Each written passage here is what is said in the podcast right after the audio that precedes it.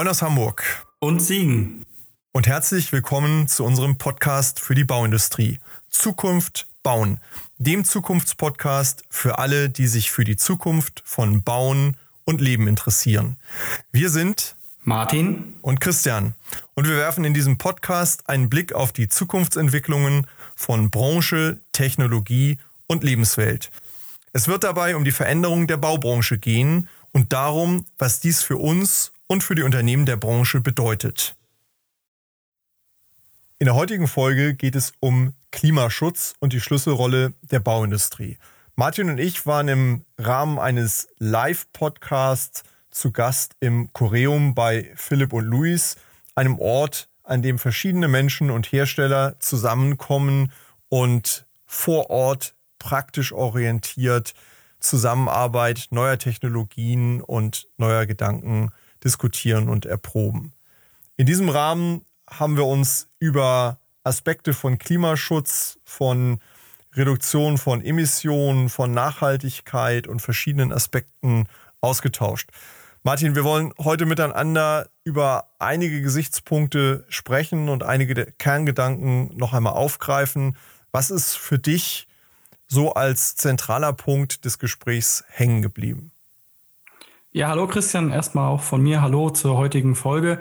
Ja, was ist bei mir hängen geblieben? Also einmal das Thema, dass die Bauindustrie für große Anteile der Emissionen natürlich verantwortlich ist. Ich glaube, das ist uns allen sehr bewusst. Was aber auch gleichzeitig bedeutet, dass die Bauindustrie einen großen Hebel hat, beim Thema Klimaschutz positive Akzente zu setzen.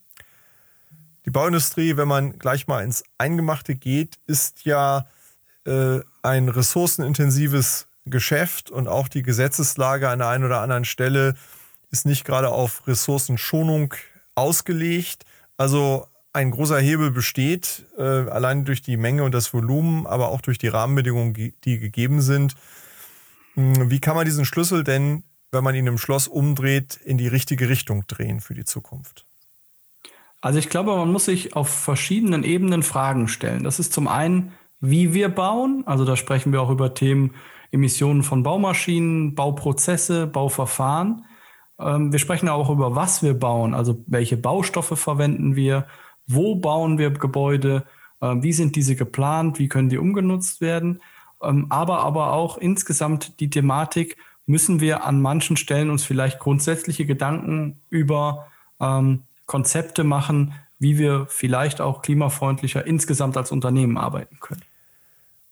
Meine These ist ja immer, wir bauen in der Bauindustrie die Welt von morgen, in der wir morgen leben wollen und werden, oder vielleicht sollte man es umdrehen und sagen, in der wir leben werden und hoffentlich bauen wir sie auch so, dass wir in der Welt leben wollen. Also wir sollten das, was wir tun, in die richtige Richtung beeinflussen. Wie sieht es da mit dem Thema Energie aus, Energiebilanz aus? Wie können wir da Ansätze finden, um smarter vorzugehen als bisher? Also ich glaube, da müssen sich alle an einen Tisch setzen, vom Bauherrn, vom Projektentwickler über den Planer, über äh, den Fachplaner, über die Bauunternehmen bis zum Nutzer. Wir müssen überlegen, an welcher Stelle können wir intelligente Baustoffe verwenden, andere Baustoffe verwenden oder aber die Prozesse so ansetzen, dass die Verwendung eines Baustoffes oder der Einbau eines Baustoffes möglichst ähm, klima, klimafreundlich geschehen kann. Und ich glaube, da gibt es viele verschiedene Ansätze und es gibt aktuell meines Erachtens auch viele sehr vielversprechende äh, innovative Forschungsansätze oder auch schon Ansätze in der Umsetzung, weil ich glaube, wir müssen uns eines einem bewusst sein, wir arbeiten aktuell in vielen Projekten mit Ressourcen, wo wir wissen, die sind endlich. Also wir sprechen über die Themen Sand, Holz, ähm, Beton, Asphalt. Da muss man schauen, welcher Baustoff ist für welches Projekt am technisch sinnvollsten, aber auch, wie nachhaltig ist es in der Stelle, ähm, den jeweiligen Baustoff auch einzusetzen. Wenn wir da auch an das Thema Wiederverwendung von Baustoffen denken, wie weit sind wir da aus deiner Einschätzung? Unabhängig mal von rechtlichen äh, Gesichtspunkten, die da auch immer eine Rolle spielen. Äh, was, was ist technisch möglich an der Stelle? Also ich glaube, ohne dass wir jetzt zu stark in die Tiefe gehen, wir hatten ja auch schon mal drüber gesprochen, dass wir sicherlich äh, das ein oder andere Thema auch nochmal ganz speziell beleuchten können und müssen äh, in separaten Folgen. Ich glaube, es geht technisch schon viel mehr, als das wir aktuell umsetzen. Also das Thema ähm, Recyclingfähigkeit von Baustoffen spielt in den Planungen aktuell noch eine zu untergeordnete Rolle im Vergleich zur Wichtigkeit für die nächsten Jahre und Jahrzehnte. Und dabei spreche ich nicht nur den Klimaschutzaspekt an, sondern auch den unternehmerischen, finanziellen Aspekt. Weil das ist auch eine, eine Quintessenz, die ich auch aus den Gesprächen beim Choreum, auch von dir speziell mitgenommen habe. Klimaschutz oder Aktivitäten, insbesondere von Unternehmen, die Klimaschutzaspekte haben sollen, müssen, damit sie langfristig erfolgreich sind und keine Einzelveranstaltungen bleiben, auch immer einen unternehmerischen Aspekt haben. Und ich glaube, da können wir mehr machen, als wir aktuell tun. Sprich, am Ende ist auch der Staat wieder mit im Boot, weil er Rahmenbedingungen schaffen muss, die eben reizvoll für Unternehmer sind, wo Unternehmer sagen, da kann ich ein Geschäftsmodell entwickeln, da kann ich ein Vorgehen entwickeln, das für mich wirtschaftlich interessant ist und gleichzeitig eben in die richtige Richtung weist. Also weg vom wirtschaftlichen Raubbau an den Ressourcen hin zum wirtschaftlichen Haushalten mit den Ressourcen als Anreizsystem.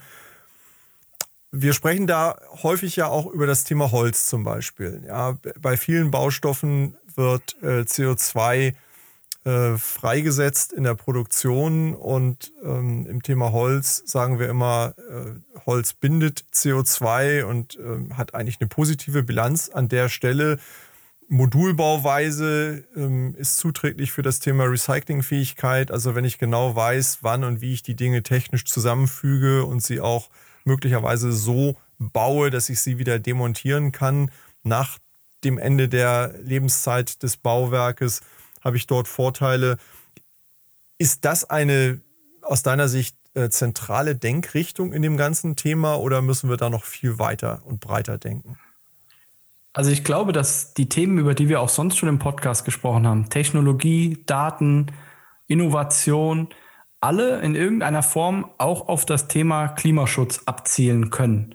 Weil gerade wir im Bau, wenn wir Logistikprozesse verbessern, ich denke an unsere Folge mit Christian Hülsewig von Schüttflix, dann sprechen wir auch darüber, Leerfahrten zu vermeiden, Fahr Fahrwege zu optimieren. Auch das hat einen unternehmerischen Aspekt, aber auch einen klimarelevanten Aspekt.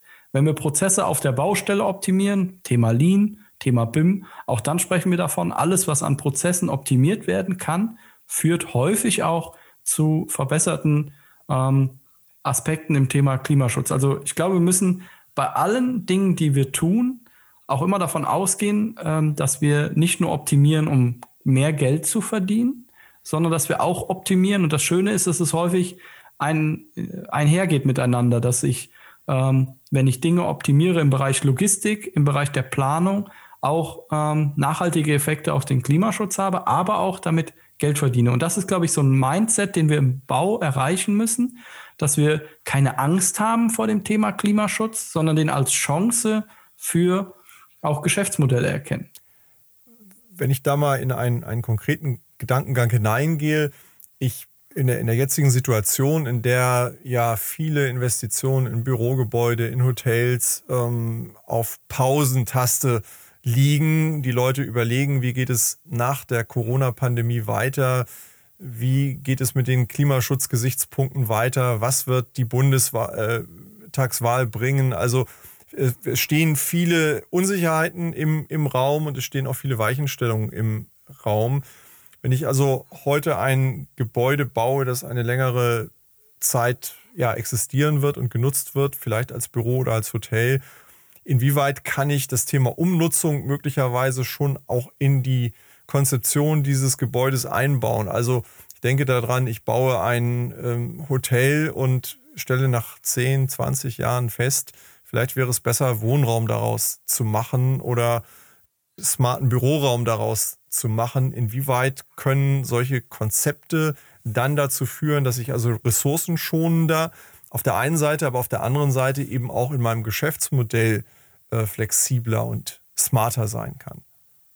Also ich glaube, das ist ein ganz wesentlicher Aspekt beim intelligenten Planen und Bauen der Zukunft, dass man nicht nur für den Erstnutzer sich Gedanken macht, sondern zumindest auch noch im Hintergedanken hat, wie kompliziert würde es sein, diesejenige Planung jetzt so umzuändern, dass, wie du es gesagt hast, zum Beispiel aus einer Hotelnutzung eine Wohnraumnutzung wird oder aus einem Büro ein äh, oder aus Einzelbüros äh, Shared-Büros werden können. Also ich glaube, man muss mehr Gehirnschmalz da reinstecken, welche Nutzungsoptionen habe ich für dieses Gebäude an der Stelle, weil dann habe ich halt auch die Möglichkeit, was die Wertschöpfung angeht aus diesem Gebäude, das nicht nur einmal wertschöpfend zu nutzen als zum Beispiel Immobilienentwickler, sondern vielleicht auch mehrfach. Das hat auch wieder positive Aspekte in Bezug aufs Klima, aber auch positive Aspekte in Bezug auf die unternehmerische Tätigkeit. Wir kennen das ähm, Verwaltungsgebäude, das ist so ein Vorzeigegebäude in, in Venlo. Da habe ich gehört, äh, gibt es schon Pläne für die Demontage des Gebäudes, auch mit einer Wirtschaftlichkeitsrechnung hinterlegt, sodass man im Grunde heute schon weiß, äh, also man könnte sagen, wie zerlege ich meinen IKEA-Schrank wieder am Ende und ähm, was wird mich das kosten und was wird am Ende auch die Weiterverwendung bringen. Also ich muss eigentlich schon im übernächsten Geschäftsmodell oder im nächsten Geschäftsmodell denken, äh, wenn ich heute baue. Genau, und äh, wie du es gerade sagst, du hast Fenlo angesprochen, es gibt noch weitere Beispiele, das hast du auch im Choreum schon erwähnt. Ich glaube, bei gerade in der aktuellen Phase des Thema Klimaschutzes im Bau brauchen wir auch Leuchtturmprojekte. Also wir müssen Projekte mit Strahlkraft haben, die exemplarisch zeigen, was alles gehen kann. Ja, also entsprechende Fassaden, Umnutzung, Cradle to Cradle, alternative Baustoffe und Co. All das wird, glaube ich, in die Breite getragen über innovative Leuchtturmprojekte.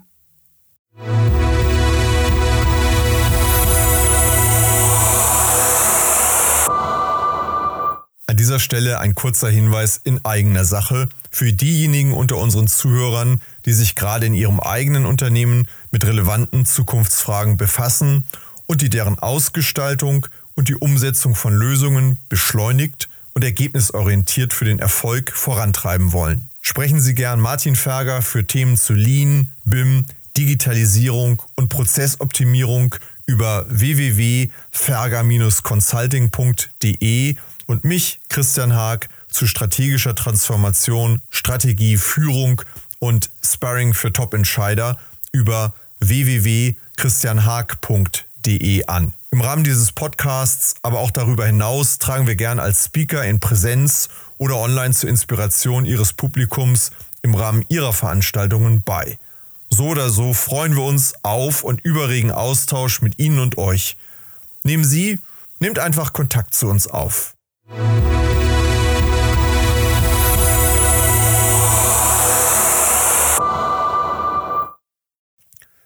Du beschäftigst dich ja intensiv auch mit den digitalen Aspekten ähm, des Bauens. Äh, welches Potenzial siehst du denn auf der Seite des ganzen Themas äh, im Thema Einsparung und ja, Prozess? Also einmal sehe ich ganz klar die, die Möglichkeiten einer optimierten Planung. Also dass ich zum Beispiel durch Szenarienbildung ähm, deutlich früher im Planungsprozess schon absehen kann, was könnte ich besser machen, um zum Beispiel das Thema ähm, Wärmeverlust, äh, Wärmegewinnung im Gebäude, zu sagen, okay, ich mache Sonnenstandsanalysen, ich gucke, wie muss ich das Gebäude ausrichten, um möglich energetisch optimal zu sein. Da sind wir sehr, sehr technisch. Aber ich kann auch dieses Thema der Umnutzung und Variabilität im Rahmen der digitalen Planungstools auch schon deutlich besser entsprechend vorplanen, als es, sag ich mal, ohne digitale Hilfsmittel geht. Und wenn wir dann einen Schritt weiter denken in die, in die Bauabwicklung, auch da können entsprechende digitale Tools dazu äh, beitragen, dass wir zum Beispiel weniger äh, Korrekturarbeiten, Stemmarbeiten und Co. haben, dass wir letztendlich einfach auch hier wieder der Lean-Gedanke ähm, Verschwendung vermeiden und jede Art von Verschwendung ist in der Regel auch klimaschädlich, also, wenn wir unter dem Gesichtspunkt des Thema Klimaschutzes sind. Und wenn wir dann weitergehen in die nächste Phase, auch da digitale Tools im Gebäudebetrieb, auch da wenn wir entsprechende ähm, Betriebsszenarien, Wartungsszenarien digital optimieren, kann das auch nur positiven Aspekt auf die Klimafreundlichkeit eines Gebäudes zum Beispiel haben. Ich habe im vergangenen Jahr mit einem Berliner Startup gesprochen, die sich äh, eben auch mit genau solchen energieoptimierenden Modellen beschäftigen, die also ähm, aus Wetterdaten, aus Klimadaten, aus äh, Sonnenstandsdaten ähm, Computermodelle erzeugen, die eben den Energiebedarf ähm, des Gebäudes äh, prognostizieren oder modellieren, sodass eben in der Auslegung der Flächen, ja, der, der Fassadengestaltung und so weiter schon berücksichtigt werden kann, was die optimale Form ist, was die optimale Ausrichtung ist, was der optimale Stand ist. Ich glaube, das ist ja, wenn man mal in ältere Gebäude hineinschaut oder sich ältere Gebäude anschaut, bei vielen offenkundig nie wirklich berücksichtigt worden. Ähm, sind das Dinge, die, die in der Branche heute schon Standard sind? Ist es ein Start-up oder ist das eine, eine relativ neue Idee? Also ich denke, das ist noch eine relativ neue Idee aber auf jeden Fall verfolgenswert. Und das ist, glaube ich, auch eine ganz wichtige ähm, Überlegung oder beziehungsweise eine wichtige Grundhaltung, die man haben muss. Wenn jetzt zum Beispiel ein Startup eine solche Idee hat, dann muss man die auch mal verfolgen, ohne zu wissen, ob die hundertprozentig zum Erfolg führen wird. Also es wird wie bei allen innovativen Themen, auch im Bereich des Klimaschutzes am Bau, auch Themen geben, die man angeht, eine App, eine Bauweise, ein Baustoff, eine Weiterentwicklung, die vielleicht nicht funktionieren wird.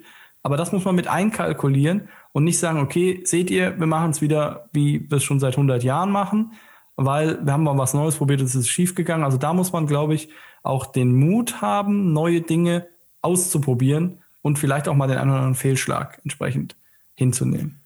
Heißt Innovationen fördern, mutig sein. Wir haben das auch neulich in dem Gespräch mit äh, Jan-Hendrik Goldbeck äh, gehört äh, einfach mal ausprobieren, aus den Fehlern lernen, weitermachen, eine entsprechende Fehlerkultur erzeugen. Und ähm, auch das ist gerade äh, kürzlich in einem äh, Gespräch der äh, Bauindustrieverbände mit der Autobahngesellschaft thematisiert worden. Wir brauchen einfach Leuchtturm- und Pilotprojekte, um daran gemeinsam zu lernen, was für die Zukunft geht. Also es muss hier und da mal Geld in die Hand genommen werden, mit dem Mut, auch zu scheitern. Nicht mit der Absicht zu scheitern, aber mit dem Risiko, dass eben äh, Scheitern äh, im ursprünglichen Sinne des Projektes doch passiert, aber der Lerneffekt so groß ist, dass man für die Zukunft eben die richtigen Schlüsse daraus ziehen kann. Und da scheut sich, glaube ich, diese Branche oft doch sehr. Ja, ich glaube, da die Branche lernt, glaube ich, auch mittlerweile dazu. Also ich habe es an der einen oder anderen Stelle jetzt auch schon mitbekommen, dass man auch einfach mal äh, Dinge zusammen mit Startups oder neuen Softwareprodukten ausprobiert. Ähm, ich glaube, da ist die Branche auf dem richtigen Weg. Ob sie den Weg jetzt schon schnell genug be beschreitet, muss man schauen. Ähm, aber du hast eben auch dieses Stichwort genannt, Innovationen fördern. Ähm, das muss einerseits seitens der Bauindustrie kommen, also dass die Bauindustrie Innovationen selber nach vorne bringt oder in Kooperation mit anderen fördert, aber auch zum Beispiel der Staat Innovationsförderung betreibt. Nicht nur dadurch, dass er Gelder zur Verfügung stellt zur Förderung von innovativen Forschung, sondern auch, da erinnere ich mich an unsere Folge mit äh, Fabian Meyer-Brötz von Peri, mit diesen Einzelzulassungen für die 3D-Betondrucke. Ähm, wir brauchen einen Staat, der flexibel genug ist, was auch Genehmigungsverfahren, was äh, Vergabeverfahren, was rechtliche Aspekte angeht, um auch innovative Dinge dann auch auf die Straße oder ins Gebäude zu bringen. Wenn du als Unternehmen mehr Angst vor dem Papierkrieg hast als vor dem eigentlichen innovativen Produkt, dann haben wir den falschen Rahmen geschaffen. Also Innovationen müssen auch von Seiten der öffentlichen Hand möglich gemacht werden, indem man auch eine Flexibilität in der Gesetzgebung oder im Vergabebereich hat. Nun verbringst du viel Zeit an der Hochschule, also der Institution, wo man sich mit neuen Dingen, natürlich auch der Vermittlung von Standards äh, beschäftigt.